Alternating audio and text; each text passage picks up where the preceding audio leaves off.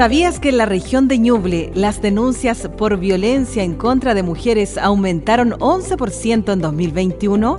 Erradiquemos este flagelo en nuestra sociedad. Aquí comienza Diálogos que Salvan, información para prevenir la violencia de género en la región de Ñuble.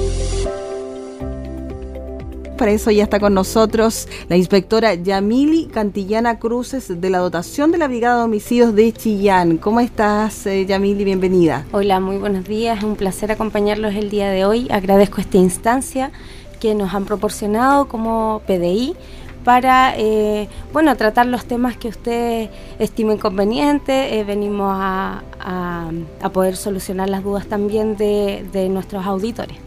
Todo esto dentro del, contexto que hemos estado hablando hace varios programas de diálogos que salvan, la conversación necesaria contra la violencia de género. Y junto, por supuesto, también a Isabel Charlín, periodista de El Diario La Discusión. Hola Marlene, hola Yamil, ¿cómo estás? Hola, un gusto.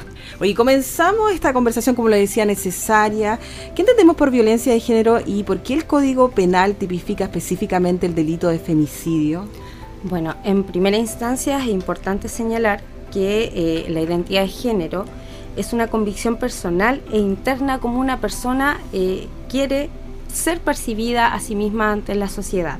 Y eh, la violencia va generada a todos estos actos violentos perdón, ejercida una persona solo por su género. Actos violentos, ya sea atentados contra la identidad sexual, libertad reproductiva, salud física, mental, bienestar social de la persona.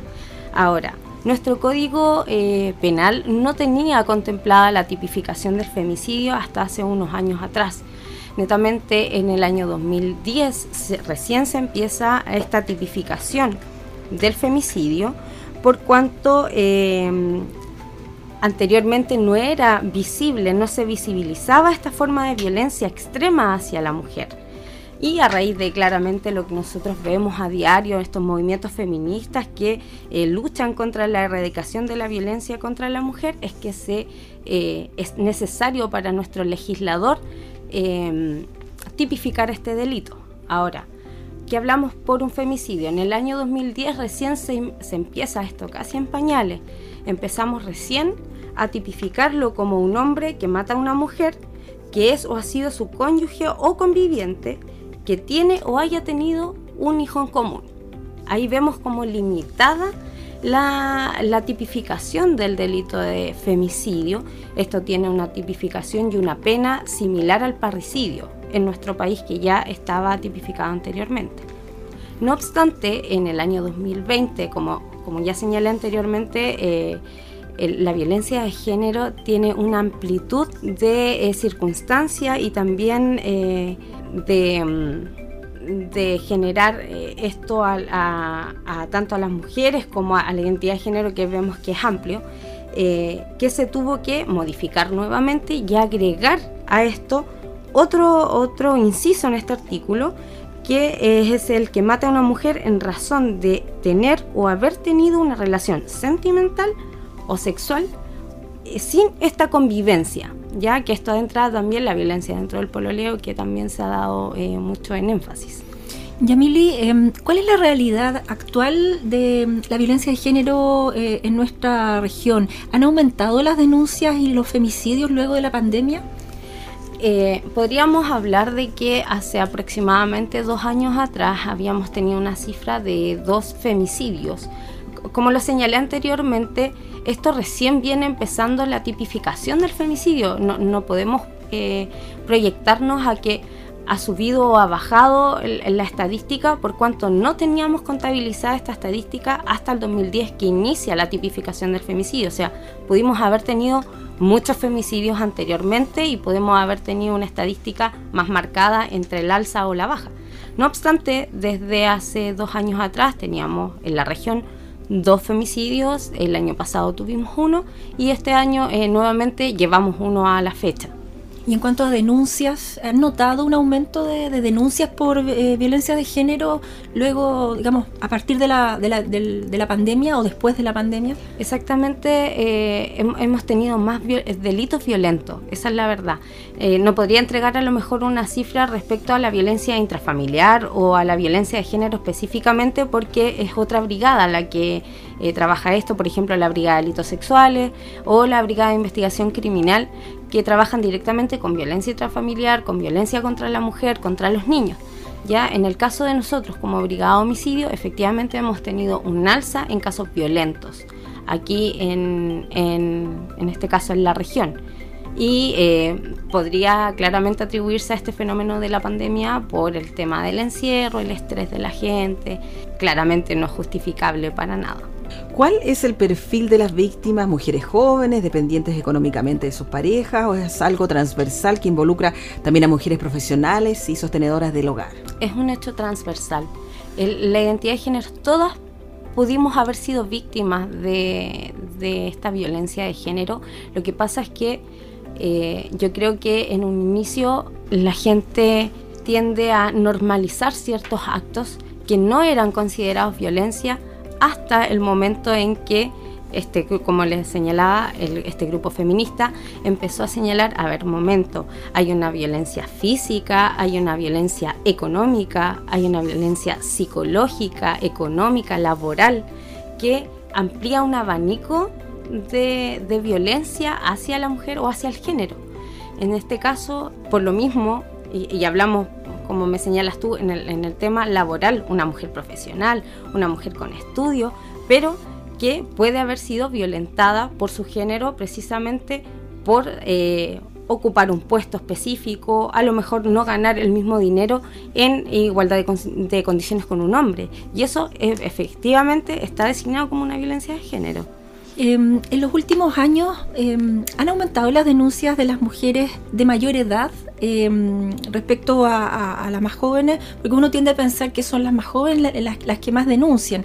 Eh, pero ¿qué pasa con las mujeres eh, mayores? Eh, ellas, ¿se puede decir que están rompiendo un poco este ciclo de violencia?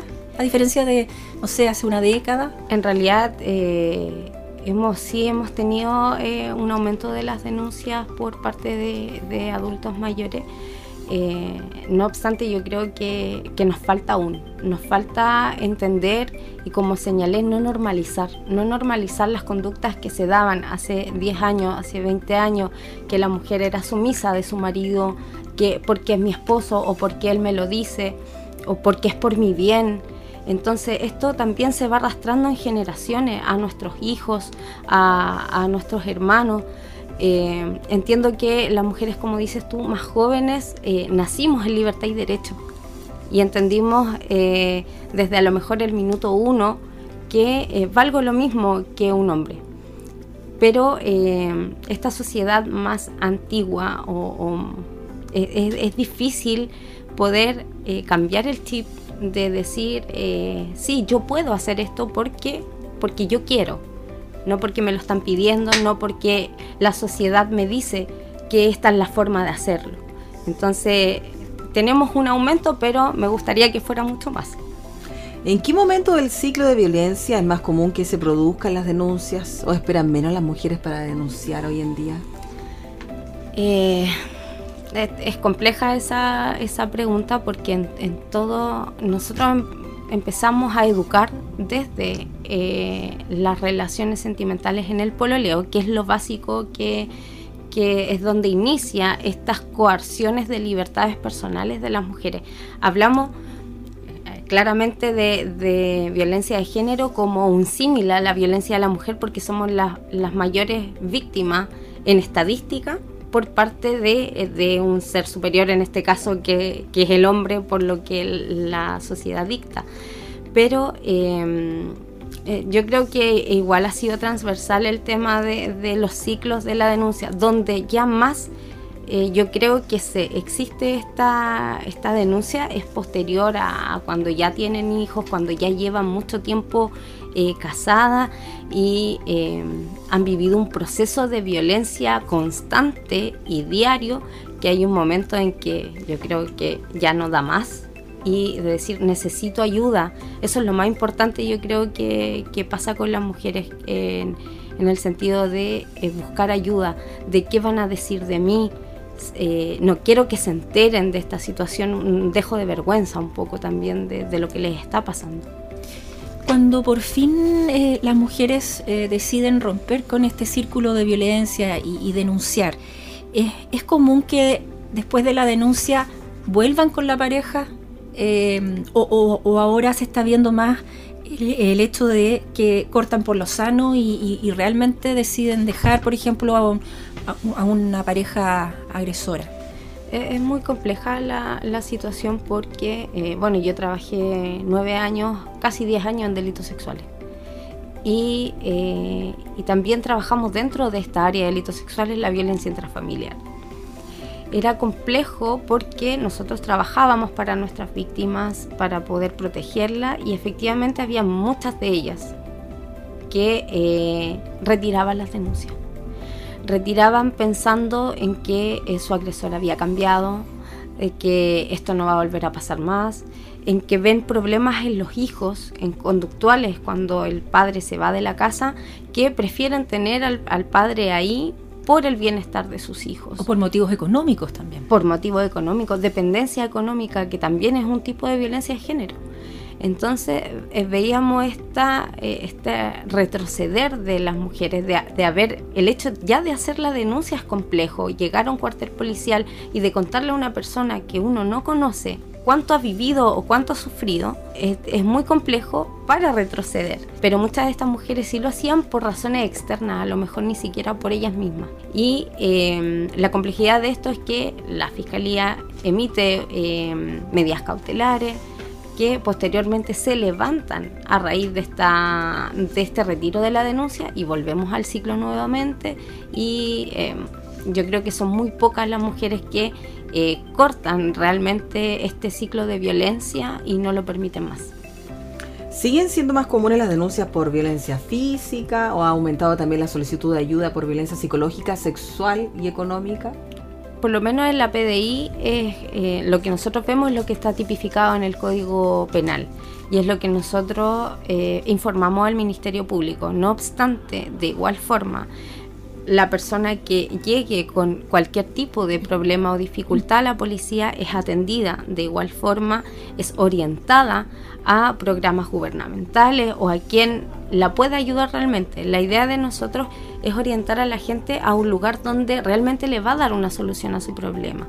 Si bien es cierto, eh, estamos, como dije, en pañales en el tema de, violencia de género, en que debería tipificarse este tipo de delito. El Código Penal eh, aún no ha sido modificado en ese aspecto, pero sí existen organismos gubernamentales y organismos del Estado que están dedicados a contener a las víctimas, a orientar y también a darles las herramientas para que ellas decidan denunciar en el caso de que esto corresponda o tomar decisiones también en sus vidas personales. ¿Tú crees que también va por eh, el lado de que no se sienten seguras con la actual ley, que no, no, están protegidas?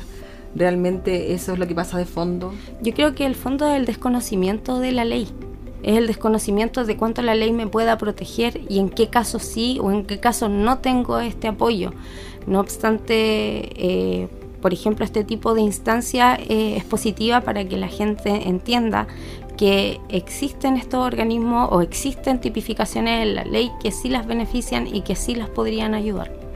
Precisamente mm, eh, sobre la, difusión de, este tema, em, cuando las mujeres eh, son vulneradas en sus derechos, eh, normalmente acuden a, las policías, ¿no es cierto?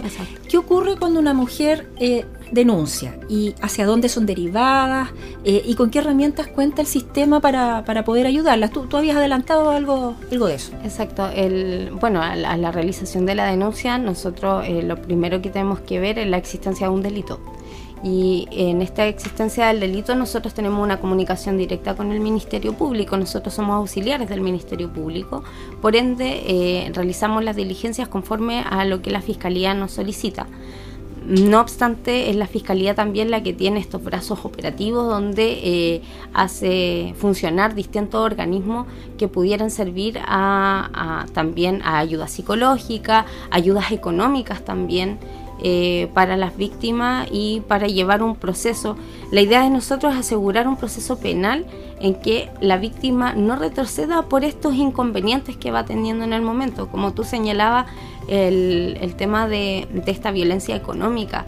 Eh, perfectamente se puede trabajar con eh, asistentes sociales, trabajadores sociales, una dupla psicosocial de algún programa de reparación que eh, pudieran ayudar a la víctima a solventarse económicamente y continuar con la denuncia correspondiente. ¿Y cuán importante son las redes de apoyo familiares en estos temas?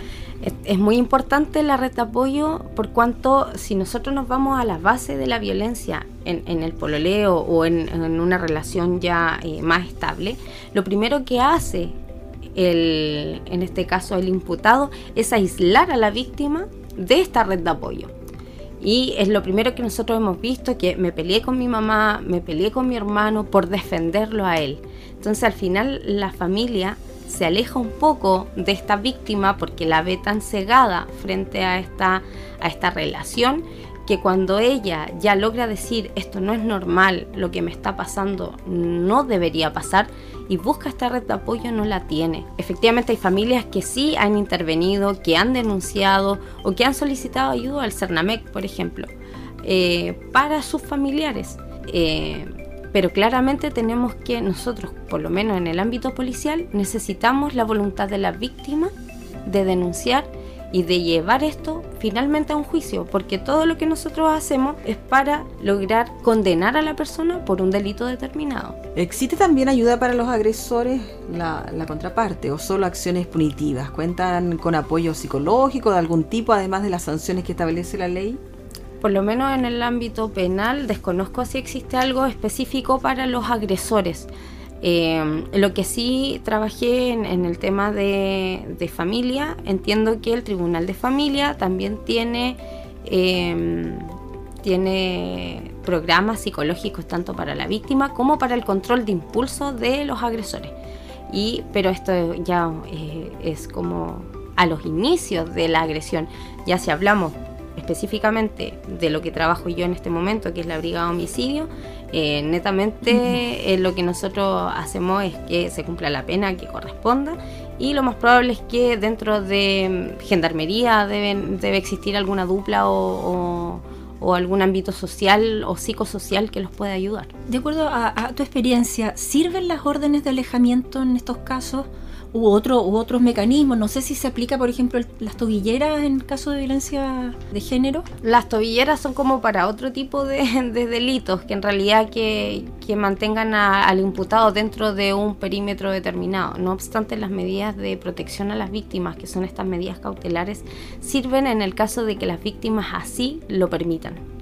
No ha pasado también situaciones en que eh, las víctimas, no, no por ellas como lo señalé anteriormente, sino que por los hijos o por otro tipo de situación externa, permiten o acceden a que el imputado vaya a ver a los niños a la casa, regrese a la casa, no tiene dónde vivir o sea manipulada de cierta manera en que las medidas cautelares no se cumplan, pero del primer filtro que es ella misma que es la víctima misma, es el primer filtro de estas medidas cautelares.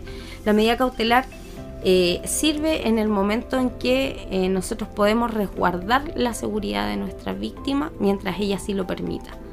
Y lo ideal sería claramente, no, estamos en posición tampoco proporcional policía-ciudadanía. Eh, tenemos, somos muy pocos policías como para a lo mejor eh, estar cumpliendo todas las órdenes de eh, cautelares a diario, por ejemplo. Entonces necesitamos también este apoyo de la ciudadanía o, de los mismos vecinos, esta ayuda que, nos puedan brindar en, la protección de esta víctima.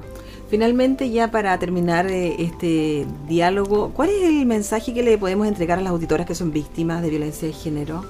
Yo creo que lo más importante es decirles y que sepan que no están solas que hay un gobierno, que hay una institución, que hay instituciones dispuestas para atenderlas, para ayudarlas, que ellas aunque piensen que lo que les está pasando es, muy poco o, ya pasó límites, eh, no importa, no importa lo, mal o, lo poco que sientan, que pueden contar con las instituciones, en este caso con la PDI, pueden llegar a cualquier cuartel policial, van a ser atendidas con el debido respeto, se van a garantizar los derechos de esta víctima y eh, que pueden acudir a lo mejor a solamente pedir una orientación. Estamos dispuestos a abrir las puertas a, todas las auditoras, ya sea víctimas o también testigos, a que informen estas situaciones y eh, eso, que sientan que no, no, están solas y que va a haber un proceso eh, que les va a servir y que no tienen por qué aguantar un día más ni estar viviendo un día más eh, el dolor o, o, la vergüenza o todo lo que están pasando en este momento. Es importante que, sepan que la PDI tiene sus puertas abiertas para la ciudadanía ante cualquier tipo de situación. ¿Hay algún fono denuncia? Las denuncias deben ser presenciales, en este caso en, los cuarteles policiales. Ya efectivamente entiendo que hay fonos de gobierno que son, eh, que pueden ser anónimos, eh, pero yo creo que lo más, lo más efectivo es que las víctimas eh, acudan a un cuartel policial porque así se les puede entregar una una atención más personalizada y, una contención emocional también. Te agradecemos, Yameli Cantillana Cruces, inspectora de la dotación de la Brigada de Homicidios de Chillán, por estar con nosotros en este espacio de Diálogos que Salvan. Muchas gracias y que tengan buen día. También, por supuesto, a Isabel Charlín, periodista del diario La Discusión. Gracias a ti, Marlene, y, también a, a la inspectora. Esto ha sido Diálogos que Salvan, información para prevenir la violencia de género en la región de Ñuble. Este programa llega a sus hogares gracias al financiamiento del Fondo de Fomento de Medios de Comunicación Social del Gobierno de Chile y del Consejo Regional.